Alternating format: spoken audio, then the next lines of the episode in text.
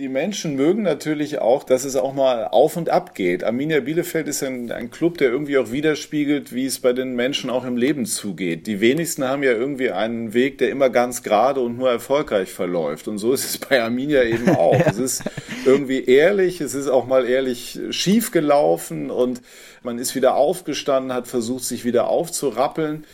Und das ist etwas, was die Menschen mögen. Dazu kommt sicherlich die Atmosphäre, die immer legendär war, auch an der, an der Alm früher schon, aber das hat man auch in das äh, neue oder renovierte Stadion mitnehmen können. Heute waren, glaube ich, 23.000 da. Wahnsinn, das war einfach geil am Ende. Stur, hartnäckig, kämpferisch. Der Arminia Podcast.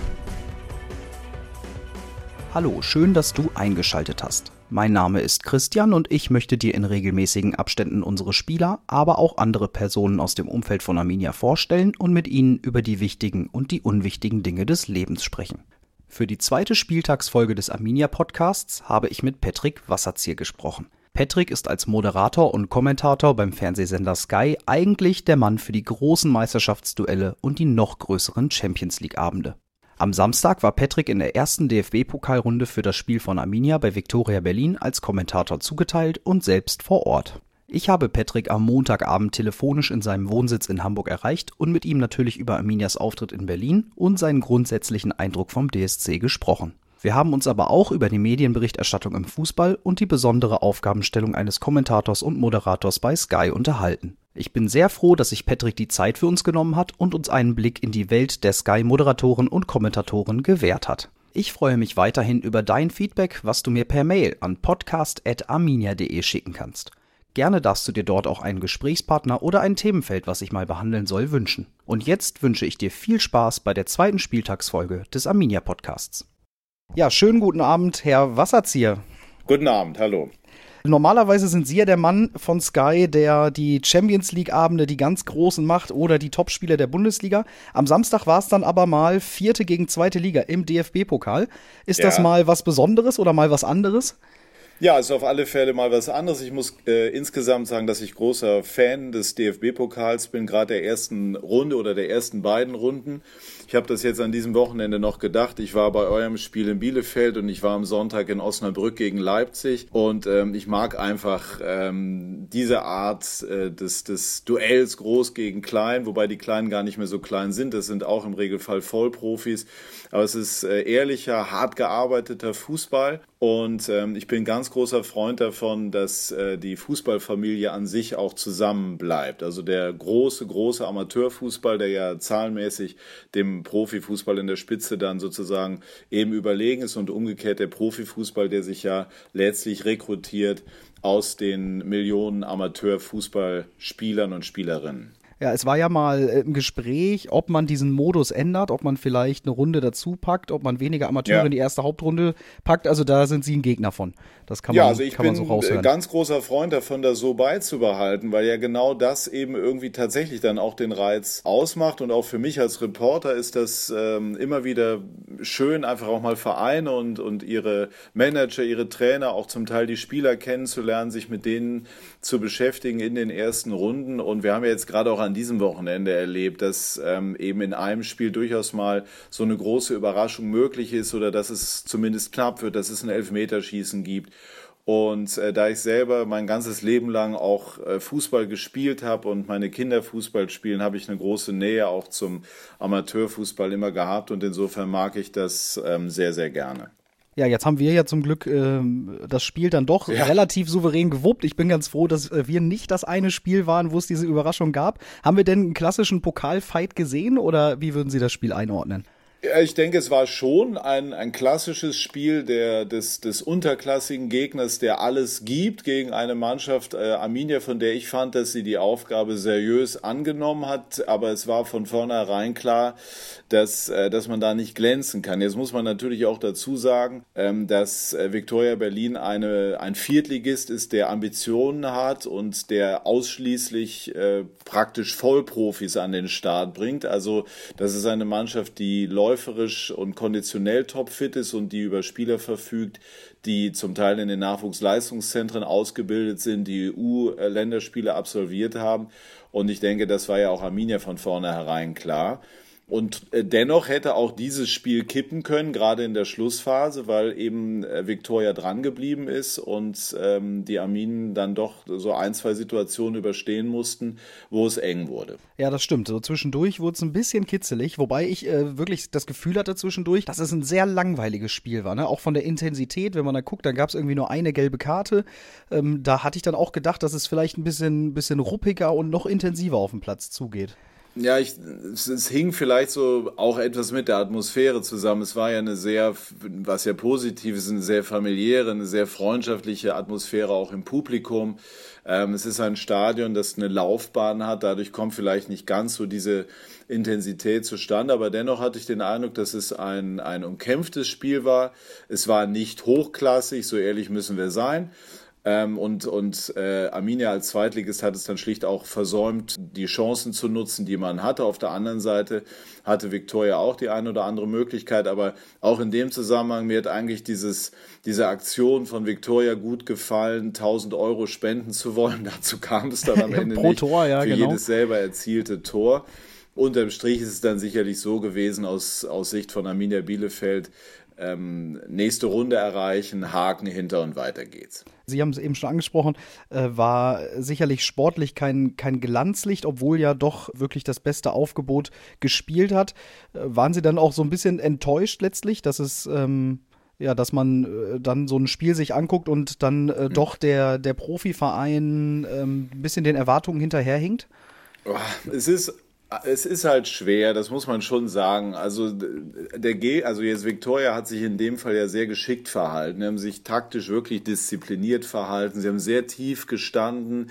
Ähm, es ist dann immer schwer, Tempo reinzubringen. Ich habe auch in der einen oder anderen Szene gedacht und habe es auch im Kommentar gesagt, ähm, dass, dass Bielefeld einfach äh, Chancen hat liegen lassen, mal schneller zu kombinieren. Es gab so bestimmte Situationen, als Edmundson beispielsweise am Ball war oder auch Vogelsammer. Da hatte ich das Gefühl, wenn es jetzt mal, der Ball könnte jetzt laufen. Ne? Also da sind ja Spieler auf dem Platz, die das durchaus können.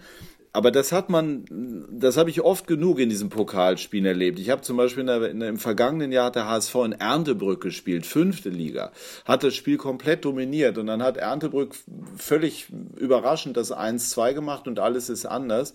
Ich glaube, dass die, aber die äh, Favoriten das auch immer etwas im Hinterkopf haben und ähm, insofern auch in solchen Spielen nicht so hundertprozentig frei aufspielen, weil sie einfach wissen, wenn sie verlieren, dann ist es halt immer die große Blamage. Ja, der HSV war ja gestern wieder äh, kurz davor, ähm, ja. die, die Lachnummer der ersten Runde zu werden. Haben es aber geschafft. Haben es geschafft, genau. Äh, wir ja zum Glück auch. Jetzt haben Sie sich gerade selber als Freund des Amateurfußballs ein bisschen ausgesprochen. Ah, schafft man das denn überhaupt als Fußballmoderator und Kommentator am Wochenende nochmal eine Amateurfußballpartie zu gucken, wie zum Beispiel von Ihren Söhnen oder sowas? Ja, das, das äh, schafft man mal ja, mal nein. Vor allem schafft man es gelegentlich auch selber noch zu spielen. Das ist mir auch nicht ganz unwichtig. Ach so, das wusste ich gar nicht. Sie einer, spielen selber in noch? einer äh, Altligamannschaft hier, das heißt Heusbüttler SV. Ich habe ja lange in Hamburg unter anderem beim VfL 3 93 gespielt und äh, dort auch noch einige Jahre in der in der Altligamannschaft, aber natürlich hatte der Job für mich dann äh, letztlich immer Vorrang, so dass es äh, immer einen gewissen äh, organisatorischen Aufwand braucht, um das Ganze dann zu organisieren. Es gibt Spiele, die ich nicht sehen kann, äh, meiner Söhne oder auch sportliche Aktivitäten meiner Tochter.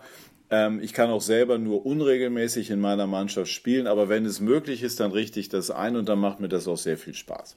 Und müssen sie dann am Ende des Tages immer mehr erzählen, als sie spielen dürfen, weil dann die Mitspieler immer viel über die große, weite Welt des Fußballs wissen wollen? äh, kommt auch vor. Aber jetzt ähm, gerade in meiner Mannschaft, aber auch in der Mannschaft meiner Söhne ist das natürlich dann äh, schnell auch komplette Normalität geworden. Da bin ich ein Vater beziehungsweise ein Mitspieler wie jeder andere auch. Aber gerade in meiner, in meiner eigenen Mannschaft, klar, sprechen wir, wenn wir nach dem Training noch beim Bier mal zusammensitzen oder grillen, äh, spricht man natürlich auch über den großen Fußball und äh, logischerweise ist dann auch mein vermeintliches Insiderwissen dann auch schnell mal gefragt, klar. Und was erzählt man nach so einem Wochenende über Arminia Bielefeld? Vorher wurde ja auch viel geschrieben, dass wir so ein bisschen der Geheimfavorit der zweiten Bundesliga seien. Äh, ist das ein Eindruck, den Sie jetzt bestätigen können? Oder? Ja, also ich glaube, also wir, wir uns, Sie haben es selber ja auch angesprochen, also bei dem, aus dem Spiel kann man jetzt nicht wirklich was ablesen. Also ich messe äh, Arminia ähm, an dem, was ich auch in der Rückserie gesehen habe der vergangenen Saison. Ich habe mir auch die beiden Spiele jetzt äh, zum Einstieg in die zweite Liga angeschaut. Ähm, das hat schon auch wieder gespiegelt, warum man Arminia Bielefeld durchaus zum Geheimfavoriten auch erklärt hat. Grundsätzlich ist einfach Arminia ein Club, den man, den ich natürlich auch schon verfolge, seitdem ich selber äh, als Kind in den 70er, 80er Jahren mit all den großen Trainern, die es gab, Kali Feldkamp, Otto Rehagel und viele andere, noch viele große und namhafte Spieler. Und äh, interessanterweise sind ja auch bei uns in der Branche einige äh, erklärte Sympathisanten von Arminia Bielefeld. Mein äh, Kollege Sebastian Hellmann beispielsweise ist, glaube ich, sogar in Bielefeld geboren. Roland Zorn, der viele Jahre für die Frankfurter Allgemeine Zeitung geschrieben hat. Also die Arminia erfreut sich eigentlich immer großer Sympathien. Ja, genau. Dann haben wir noch den einen oder anderen Redakteur bei der Sportschau, die Jungs der Elf Freunde. Also gerade in der Medienlandschaft ja, ja. Äh, ja, taucht Arminia da immer wieder auf, erstaunlicherweise. Und aus unserer Sicht natürlich glücklicherweise. Ja, ich glaube, es ist halt einfach so, die, die Menschen mögen natürlich auch, dass es, ähm, dass es auch mal auf und ab geht. Arminia Bielefeld ist ein, ein Club, der irgendwie auch widerspiegelt, wie es bei den Menschen auch im Leben zugeht. Die wenigsten haben ja irgendwie einen Weg, der immer ganz gerade und nur erfolgreich verläuft. Und so ist es bei Arminia eben auch. ja. Es ist irgendwie ehrlich, es ist auch mal ehrlich schief gelaufen und äh, man hat wieder, man ist wieder aufgestanden, hat versucht, sich wieder aufzurappeln. Und ähm, das ist etwas, was die Menschen mögen. Dazu kommt sicherlich die Atmosphäre, die immer legendär war, auch an der, an der Alm früher schon, aber das hat man auch in das, in das äh, neue oder renovierte Stadion mitnehmen können. Ich erinnere mich auch an ein Pokalspiel gegen Borussia Mönchengladbach vor einigen Jahren. Ich glaube 2015 war das in etwa. Ja, genau. Als, als sie äh, als, ähm, als Drittligist, glaube ich, im Halbfinale sogar waren gegen Gladbach. War es Viertelfinale? Nee, Viertelfinale, Viertelfinale gegen Gladbach gewonnen, genau, im Elfmeterschießen und dann im Halbfinale genau. an Wolfsburg gescheitert. Also das sind ja. schon irgendwie dann auch magische Abende gewesen. Und ähm, das ist etwas, was Arminia Bielefeld, finde ich, immer ausgemacht hat. Und eben man verbindet auch bestimmte Namen mit Arminia. Ne? Also dass jetzt zum Beispiel ein Spieler wie Klos, der seit, ich glaube jetzt seit acht Jahren für Arminia spielt, das ist ja heutzutage selbst in der zweiten Liga kaum noch der Fall. Und irgendwas hat Arminia, also offensichtlich, was die, äh, ja, was, was die auch Spieler faszinieren kann. Jabo ist zurückgekehrt. Ähm, das, das ist etwas, was auch für die Fans, glaube ich, wichtig ist, immer wieder mal Spieler zu haben, die man kennt und die für diesen Club auch stehen ja, ihr äh, Dauergast bei Sky 90, Ewald Lien, der ist ja auch, äh, genau. auch einer, der stetig ja. mit uns verbunden wird.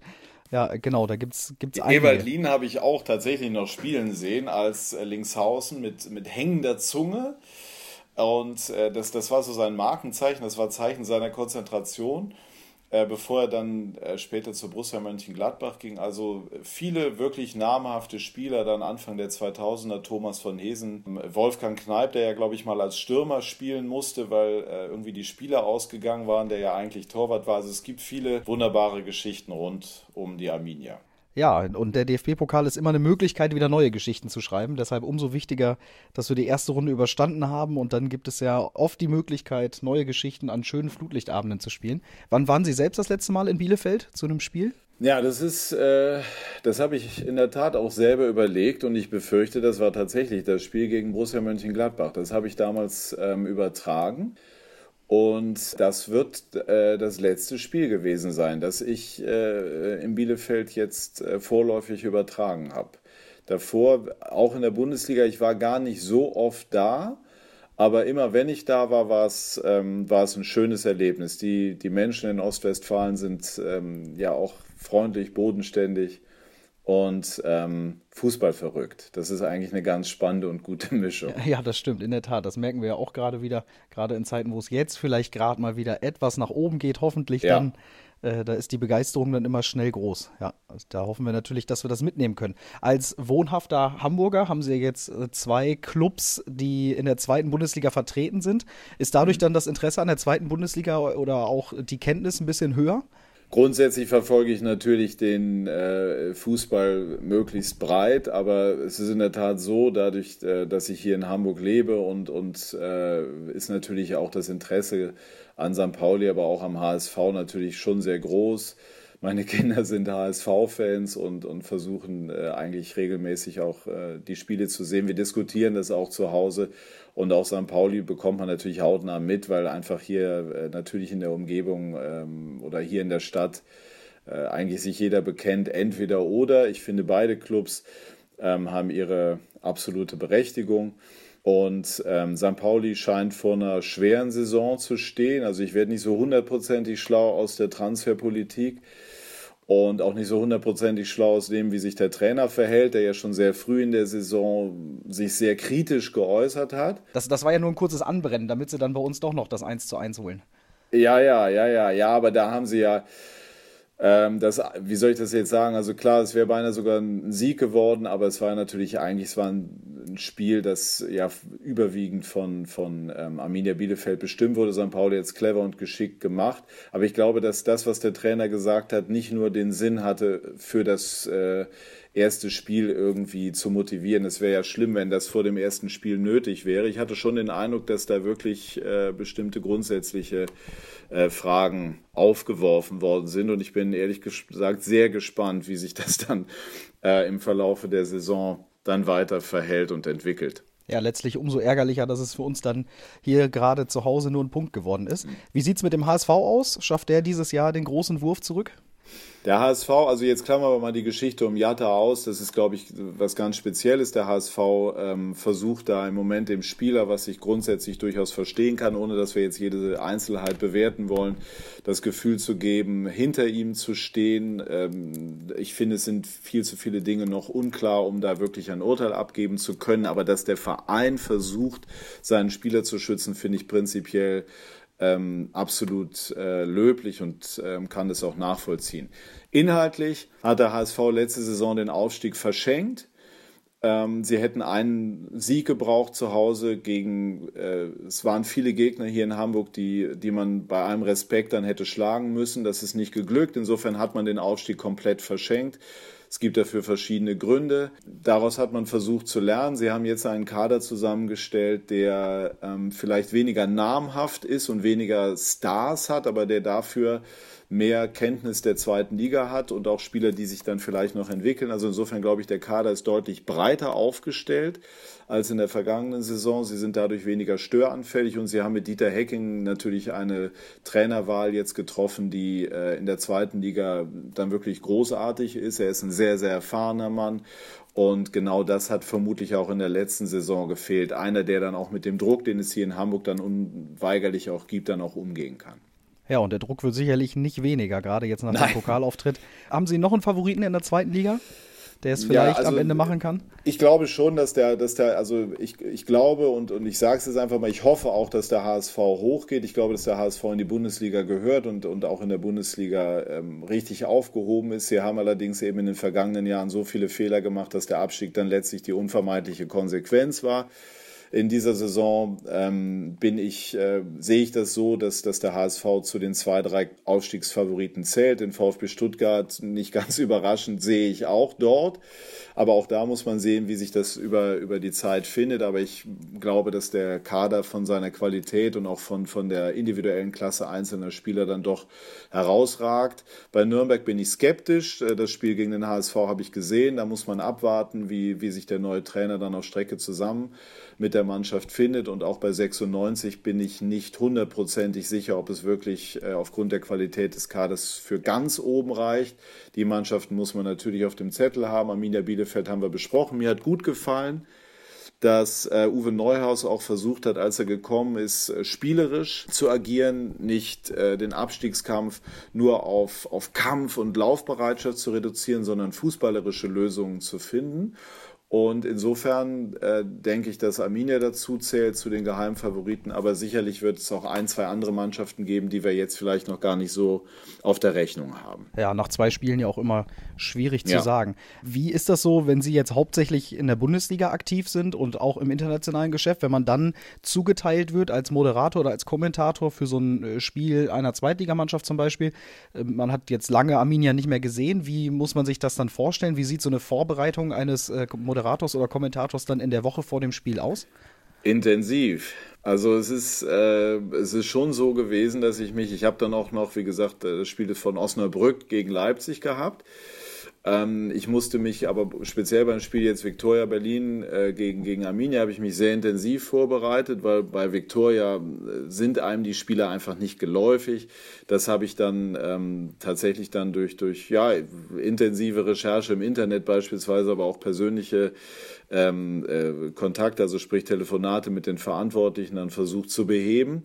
Und auch bei Arminia sind einem natürlich die Namen klar, aber dann doch die, sagen wir mal, die konkrete Vorbereitung äh, war dann schon sehr intensiv. Das macht aber Spaß, weil man einfach auch mal ähm, andere sportliche Wege sieht, auch mal Umwege, die der ein oder andere genommen hat. Uwe Neuhaus, den Trainer, kenne ich auch schon seit äh, vielen Jahren, auch wenn wir uns nur selten über den Weg gelaufen sind. Aber Spieler wie Vogelsammer, wie Klos, ähm, und Ortega im Tor und auch andere, die, äh, die kennt man natürlich. Hat da denn der ein oder andere einen bleibenden Eindruck jetzt auch am Samstag hinterlassen? Oder ich finde, dass Ortega ein sehr guter Torhüter ist.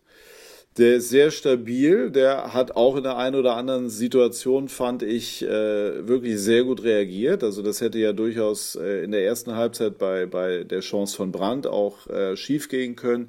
Strahlt sehr viel Sicherheit aus, ist sehr stark auch mit dem Ball äh, am Fuß. Also das ist meiner Ansicht nach ein hervorragender Torhüter. Äh, Klos ist einfach ein Spieler und ein Typ, den ich mag. Ich, das ist ein ehrlicher Mittelstürmer, der in jedes Duell, der sich in jedes Duell reinschmeißt, der auch einstecken kann, der austeilt, der aber eben einfach eine, eine super Einstellung offensichtlich mitbringt. Vogelsammer gefällt mir, weil er ein wahnsinniges Tempo hat. Edmundson ist mir aufgefallen, wirklich als sehr guter Fußballer, der aber natürlich mehr draus machen müsste.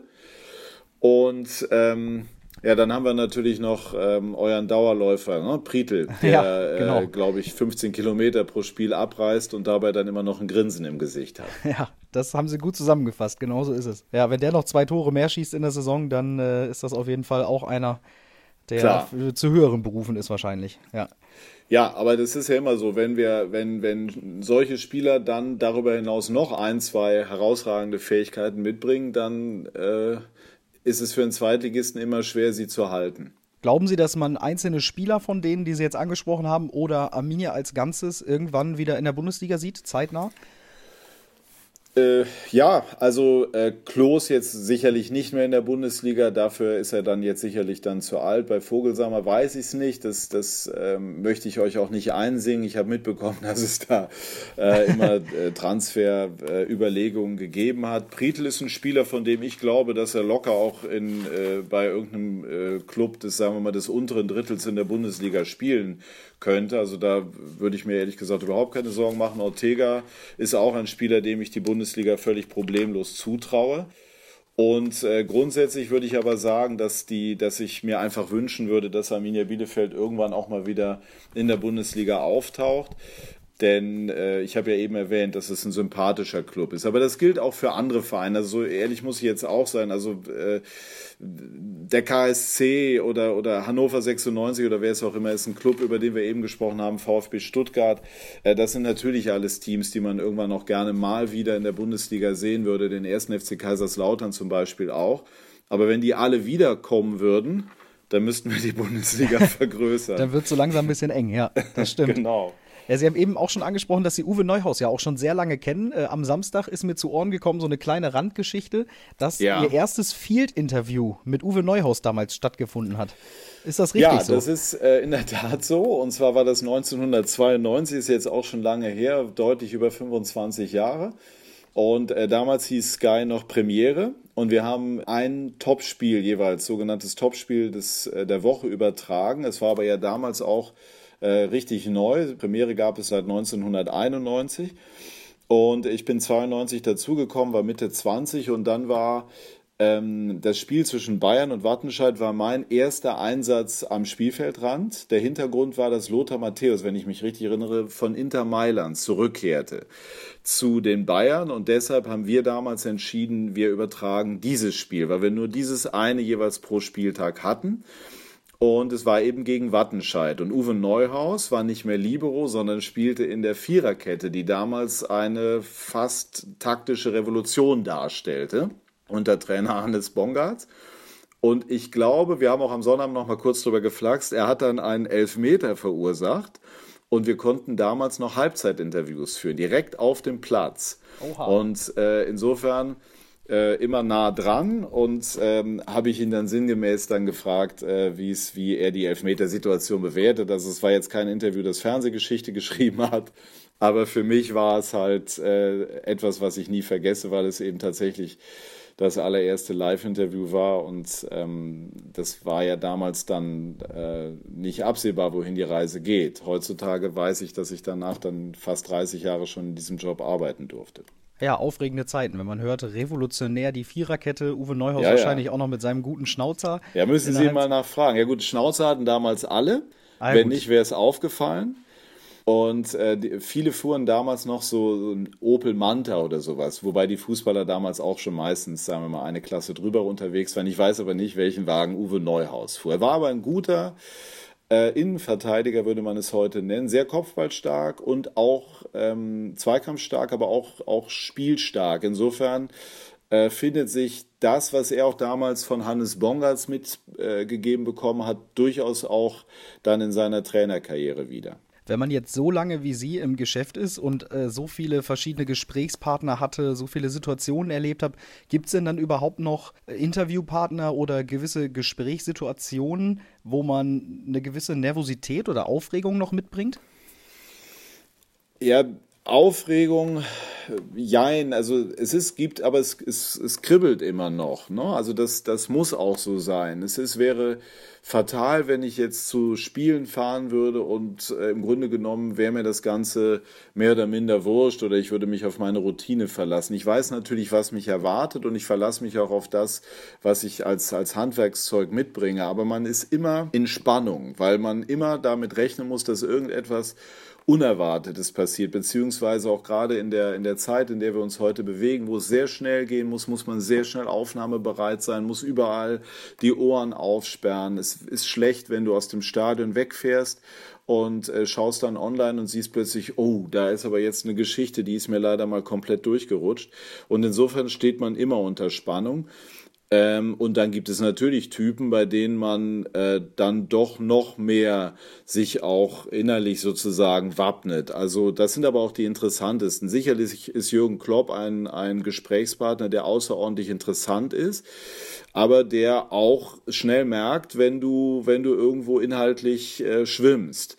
Ich kann mich erinnern an Louis van Gaal beispielsweise, als der bei den Bayern war, ein, ein, ein total spannender Interviewpartner, aber du musstest wirklich inhaltlich äh, richtig äh, dagegenhalten können, sonst äh, wurde es schwierig.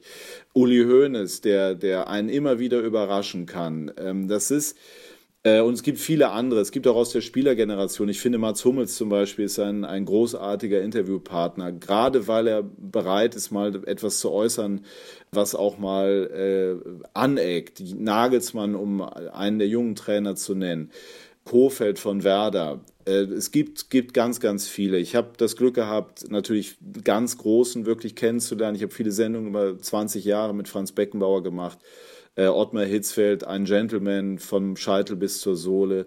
Ja, ganz, ganz viele auch menschlich schöne Bekanntschaften. Günter Netzer ist eine unglaublich charismatische Persönlichkeit.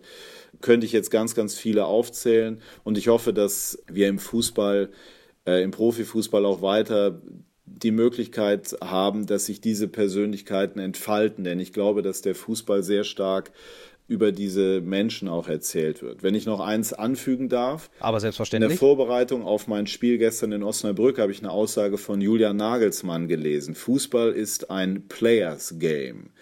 Und das finde ich außerordentlich spannend, weil ich glaube, das ist das Thema. Taktik ist wichtig, wird immer wichtiger, aber am Ende ist die Taktik ein Hilfsmittel. Entschieden wird dieses Spiel nicht von den Trainern, nicht von den Managern, nicht von den Medien, sondern von den Spielern auf dem Platz. Und denen muss man auch die Möglichkeit geben, sich zu entfalten. Das bedeutet auch in jungen Jahren Fehler machen zu dürfen, auch mal mit einer Meinung übers Ziel hinauszuschießen oder beim Dribbling hängen zu bleiben.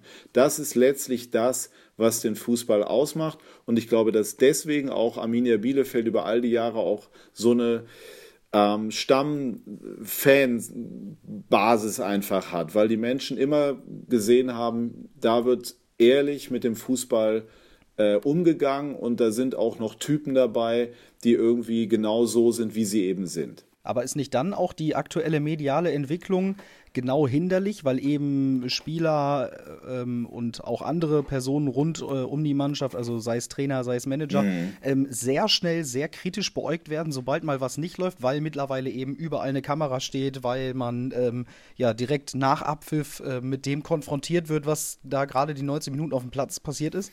Ist das nicht das, ja, was glaube, es, ist, verhindert? Es ist sehr, sehr schwer, aber wir alle leben ja nun mal in, äh, in dieser Landschaft, die ja auch, äh, sie ist einfach Teil unserer Zeit.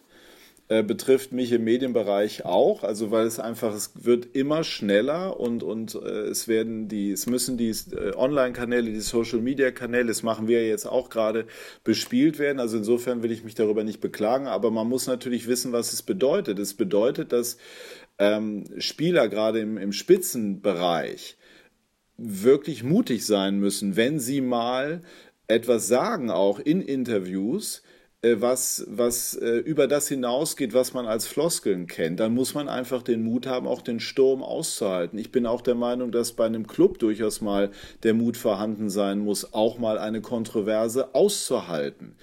Aber es ist im, in der Tat immer schwerer. Das betrifft allerdings nicht nur den Fußball, sondern das ist ja nun in der Gesellschaft allgemein so. Wir haben ein Klima, das äh, sehr kontrovers ist. Und das, das ist schwierig, heute sich als Persönlichkeit wirklich zu entwickeln. Du brauchst sehr viel Mut, du brauchst sehr viel Selbstvertrauen und du brauchst dann auch viel Rückendeckung vom Club, von der Familie, um, ähm, ja, um dich dann eben auch äh, weiterentwickeln zu können. Jetzt ist ja gerade die erste Pokalrunde so, eine, so ein Klassiker an Field-Interviews und äh, auch als Kommentator, wo eine Floskel nach der nächsten gerne rausgeschossen wird. Wie bereitet man sich da als Kommentator oder Moderator auf so ein Spiel vor, um genau das zu verhindern, um auch nachher bei den Interviews nach dem Spiel nicht den, den Einheitsbrei äh, letztlich den Zuschauern zu präsentieren? Ich meine, gerade am Samstag äh, werden wir alle wahrscheinlich das Hauptsache, wir sind weiter und morgen fragt keiner nach dem Ergebnis ja, ja ganz oft gehört haben.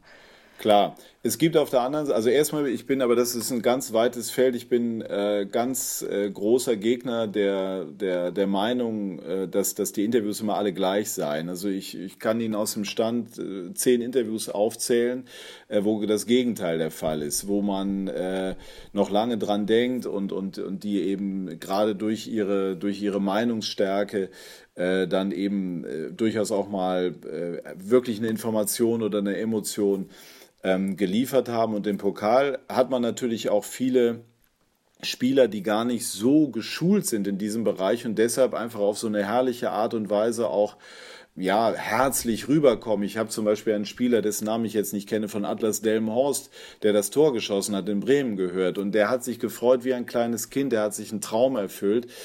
Insofern finde ich das nicht so floskelhaft. Als Kommentator versucht man da, also die Floskel überhaupt, im Pokal gelten andere Gesetze. Ich hoffe, sie ist mir nicht rausgerutscht. Das, kann äh, ich das versucht man zu vermeiden. Generell entwickelt sich ja auch die Sprache als Kommentator weiter. Bestimmte Floskeln, die vor 10, 20 Jahren noch üblich waren, die Trauben hängen hoch beispielsweise oder wie, was war das heute für ein Gefühl? Das versuchen wir zu vermeiden. Aber klar ist auch, dass man nicht Woche für Woche alles neu erfinden kann. Ja, äh, Schmidt hieß übrigens der gute Mann von, Schmidt, von sehr Delmhorst, gut. genau. Und wie ist das dann so, wenn man jetzt weiß, okay, man wird eingeteilt, Viktoria Berlin, Arminia Bielefeld, ist das dann, also es ist ja wahrscheinlich jetzt nichts, was einen vor Spannung explodieren lässt. Ja, aber das gehört einfach, das habe ich ja eben erklärt, das gehört einfach mit dazu. Das ist, äh, also ich bin, ähm, wie gesagt, Freund des Pokals, gerade auch der, der unterklassigen Teams. Und ich betrachte dieses Spiel äh, als genauso wertig wie irgendein Bundesligaspiel. und äh, dementsprechend bin ich es auch angegangen. Das ist Teil dann meiner Aufgabenstellung für die Fans, die sich das anschauen, äh, genauso auf dem Niveau dort äh, das Ganze abzuliefern, ähm, als wenn es sich um Real Madrid gegen, gegen Liverpool handeln würde. Und ähm, im Grunde ist es ja auch so, dass man die Spiele dann, die Highlights, die ja dann unweigerlich kommen im Laufe einer Saison, Dortmund, Bayern oder bei mir Sky 90 besonders interessante Gäste und später in der Champions League dann, was weiß ich, Liverpool, Barcelona, das hatte ich jetzt zum Beispiel im Frühjahr. Äh, das weiß man ja dann noch umso mehr zu schätzen, wenn man äh, vorher auch mal die, die sagen wir mal, die Teams aus der vierten Liga gegen die zweite Liga dann auch gesehen hat. Also mir macht das, ähm, macht das Spaß und äh, äh, das war für mich kein Problem. Ja, wie immer, die Abwechslung ist die Würze des Lebens. So das ist gilt es. wahrscheinlich so in jedem es. Bereich. Ja, um äh, nochmal so ein bisschen auf die Fernsehtätigkeit zu kommen, gibt es noch so bestimmte Menschen rund um den Fußball, die die Sie als besonders interessant empfinden, wo Sie sich richtig freuen und sagen, Mensch, heute treffe ich wieder auf Person XY und der ist besonders interessant, weil der kann toll erzählen, der kann viel erzählen, der kann tiefsinnig erzählen. Gibt Sie meinen im Fußball oder außerhalb des nee, Fußballs? Nee, ich meine schon jetzt im Fußballgeschäft. Ja, ja das, das, also, also jetzt jemand wie Klopp ist ein, ist ein Geschenk für, äh, für den Club. Ich glaube auch für seine Familie, aber dann auch für, äh, für uns ähm, als, als Medienschaffende. Ich war ja jetzt im äh, Umfeld dieser Spiele von Liverpool im Halbfinale auch schon immer einen Tag vorher da. Er hat sich dann zehn Minuten Zeit genommen für ein Interview vorneweg. Und das, was er dann sagt, das, das ist einfach so, das ist, das hat Substanz, das ist witzig, das ist auch mal emotional, das ist, äh, und es ist vor allem authentisch. Das ist ja dieses Modewort, aber es trifft es halt. Bei Klopp merkst du, dass da, da ist wenig, ähm, sagen wir mal, wie soll, wenig Beratung in dem Sinne, der macht sich da vorher keinen Kopf, der macht einfach, weil er sich darauf verlässt, dass er es kann. Und er sagt die Dinge, die er denkt. Und ähm, das ist immer wieder eine Begegnung, die ich sehr interessant finde. Es, es, gibt, es gibt so viele, die man, die man wirklich als, als spannend und auch als bereichernd wahrgenommen hat und auch wahrnimmt. Aber das ist ja, ich finde zum Beispiel Oliver Kahn, Jens Lehmann, das sind so interessante Interviewpartner, die unerwartete Sachen sagen. Gerade Lehmann, äh, Kahn ist so reflektiert und ein so kluger Kopf. Lehmann hat immer eine ganz besondere Sicht auf die Dinge. Äh, Thomas Müller, um jetzt von den Spielern jemanden zu nehmen, witziger Typ. Aber wenn man manchmal genau hinhört, weiß man auch, ah, das hat er jetzt ernst oder ernsthafter gemeint. Es gibt Max Kruse, der gerade bei Werder weggegangen ist. Es ist Arjen Robben bei den Bayern war, war ein großartiger Interviewpartner, weil er immer versucht hat, ehrlich auf die Frage zu antworten. Gibt ganz, ganz, ganz viele. Ich habe aber immer, auch um das dazu zu sagen, ich habe eigentlich immer versucht, ähm, Freundschaften im engeren Sinne nicht zu suchen. Es ist immer auch meine Aufgabenstellung, gegebenenfalls kritisch zu fragen. Insofern, ich habe zu vielen Menschen im Fußball eine, eine freundschaftliche Beziehung im Sinne eines herzlichen Austauschs, aber nicht so, dass man dann gemeinsam in Urlaub fährt oder derartiges. Das, das war nie äh, sozusagen meine, meine Intention. Ja, ist dann mit der journalistischen Distanz immer ein bisschen schwierig. Genau. Ne? Das haben wir uns hier auch mal gefragt, was denn eigentlich Sebastian Hellmann macht, wenn Arminia irgendwann mal in der Bundesliga landet und er das Spiel äh, moderieren muss. das, das würde er genauso professionell äh, handhaben oder noch professioneller ähm, wie, wie äh, andere Spiele.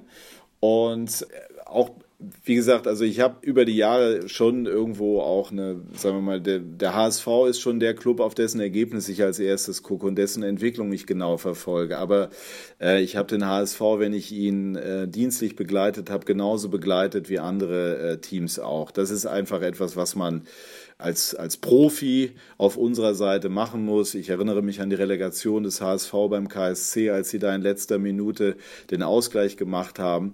Und ich in den Minuten vorher dachte, so ist das jetzt also, wenn der Dino absteigt. Und, und ich wusste, was das für viele Menschen in Hamburg äh, und, und viele HSV-Fans bedeutet. Aber das darf dann in dem Moment, darf dich an der Professionalität deiner Arbeit nicht beeinflussen. Ja, das ist dann ja wahrscheinlich am Ende auch der Grund, warum man dann eben auch diese Champions League-Abende ähm, zugewiesen bekommt, wenn man eben der Vollprofi ist auf dem Gebiet. Ja, aber Vollprofi heißt ja nicht kalt oder kühl. Das ist nicht das Thema, ist auch nicht gemeint. Aber man muss, ähm, wenn es, wenn es ähm, Begeisterung oder, oder, oder Niedergeschlagenheit zu transportieren gilt, ist das äh, natürlich ist das ja auch das, was wir alle wollen.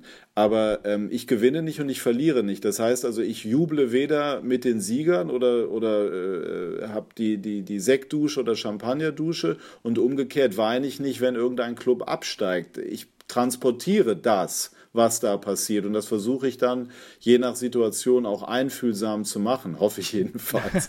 Aber, ich habe auf jeden ähm, Fall heute ein Loblied ich gelesen. Bin ja. aber selber eben nicht derjenige, der, der es erlebt. Und das interessiert die Leute auch nicht. Die Leute wollen, dass ich in der Lage bin, aus de, also sagen wir mal, das zu vermitteln, was die unmittelbar Beteiligten erlebt haben. Das ist dann in dem Moment meine Aufgabe über Sky-Moderatoren und Kommentatoren wird ja auch gerne mal äh, gerade natürlich im Netz abgeledert oder ähm, ja, die sind auch zumindest ein großer Teil des Fußballgesprächsstoffs und gerne auch negativ. Gibt es da Sachen, die Sie da als, als Sky-Angestellter, die Sie nerven? In der Berichterstattung vielleicht auch, aber natürlich auch in dem allgemeinen Fanbild? Ja, also es ist, sagen wir mal so, ähm, wir kritisieren Fußballer und dürfen uns dann nicht umgekehrt wundern oder, oder dürfen dann nicht beleidigt sein, wenn das umgekehrt bei uns auch gemacht wird.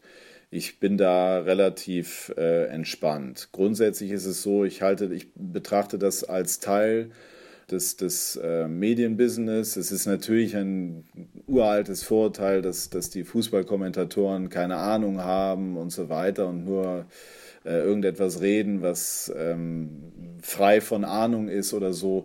Ich denke, das gehört irgendwo mit zur Folklore und die persönliche Rückmeldung, die ich oft bekomme, gerade wenn ich Menschen treffe, ist doch deutlich anders. Und insoweit glaube ich, dass man es nie allen recht machen kann. Unser Lehrmeister Ernst Huberti, ich weiß nicht, ob Sie den noch kennen, der frühere ARD-Sportschau-Moderator. Nee, ich tatsächlich uns, nicht. Dazu bin ich, glaube ich, noch ein bisschen zu jung. Aber Sie kennen den Namen noch? Ja, der Name natürlich. Ja.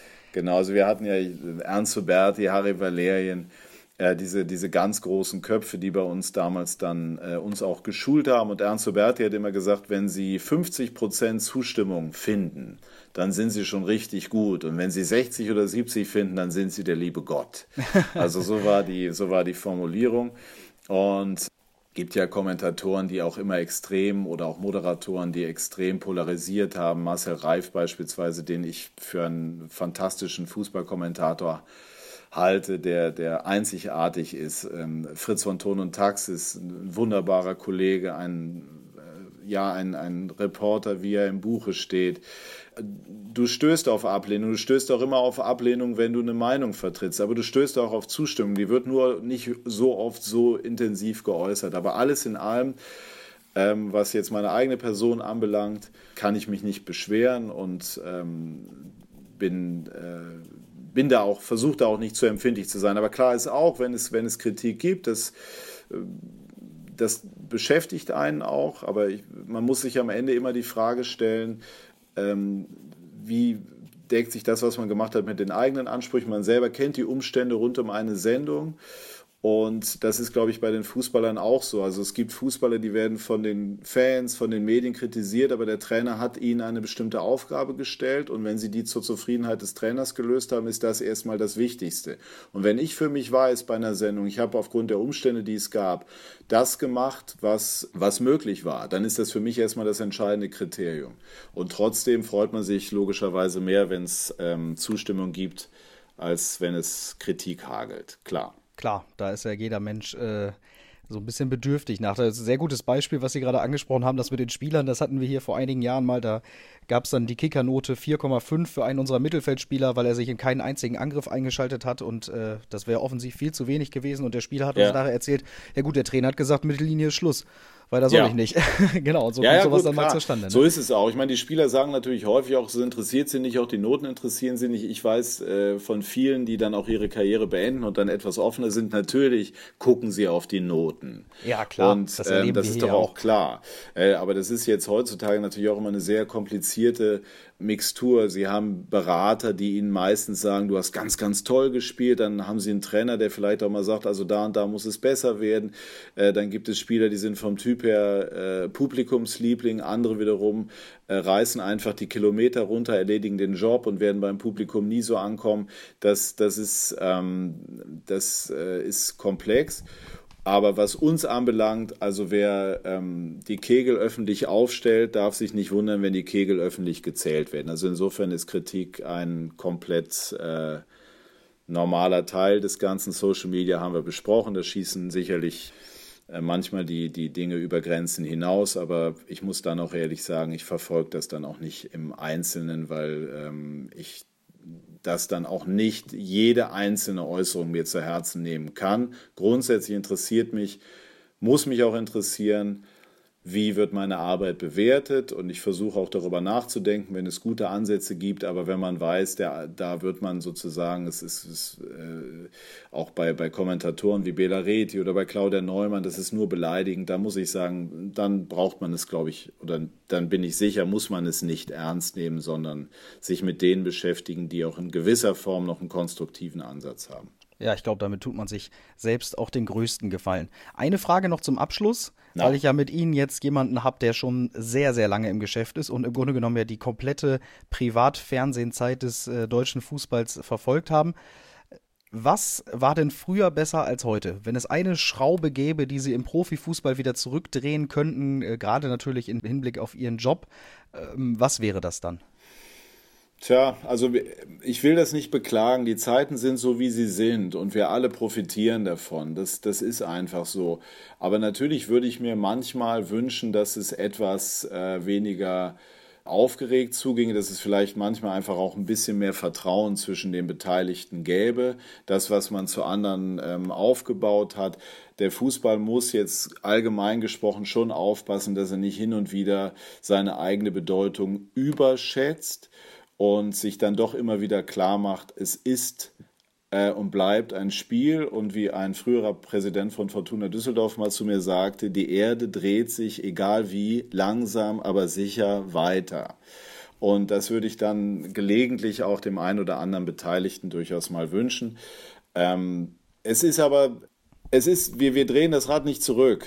Das, das, äh, ich, grundsätzlich sollten wir uns aber immer klar machen, dass der Fußball davon lebt. Ich will es jetzt mal positiv formulieren, dass der Fußball ist ein einfaches Spiel und der wird auch immer ein einfaches Spiel bleiben. Und der Fußball ist auch deshalb für die Menschen spannend, weil er leicht und nachvollziehbar ist und weil er damit in seiner Emotion die Menschen mitnehmen und begeistern kann. Und das sollte sich der Fußball auch in der modernen Zeit definitiv erhalten. Dann, glaube ich, spielen auch die Gehälter keine so große Rolle. Mein Lieblingsbeispiel ist Jupp Heinkes bei den Bayern.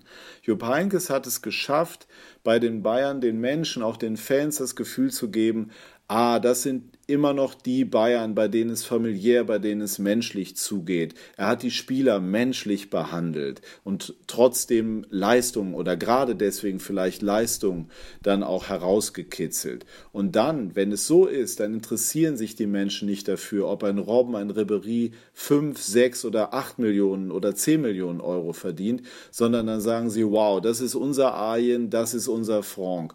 Und äh, das müssen sich die, auch die Spieler klar machen, die, dass, sie, dass sie nie den Kontakt zur, zur Basis komplett verlieren. Ja, dann nehmen wir uns das mit auf den Weg. Für die nächste Medienschulung intern in der Mannschaft habe ich auf jeden Fall jetzt schon mal ein gutes Ich hatte Zitat, da aber bei Arminia einen guten Eindruck, muss ich sagen. Also das war, ähm, war sehr angenehm, auch so im Austausch. Also das ist, ähm, das ist etwas, äh, was sich Arminia ganz dringend erhalten sollte und bestimmt auch wird. Ja, doch. Also ich bin auch sehr zufrieden. In meiner täglichen Medienarbeit in Zusammenarbeit mit der Mannschaft. Das macht schon Schön. immer Spaß. Ja, doch, da haben wir eine, auch eine menschlich richtig gute Truppe beisammen. Sehr ja, gut. Patrick Wasserzieher, herzlichen Dank, dass Sie sich die Gerne. Zeit genommen haben. Und dann Gerne. hoffe ich, dass wir Sie bald mal wieder in Bielefeld begrüßen können. Ja, und eine gute Saison wünsche ich der Arminia und allen Arminia-Fans. Ja, herzlichen Dank.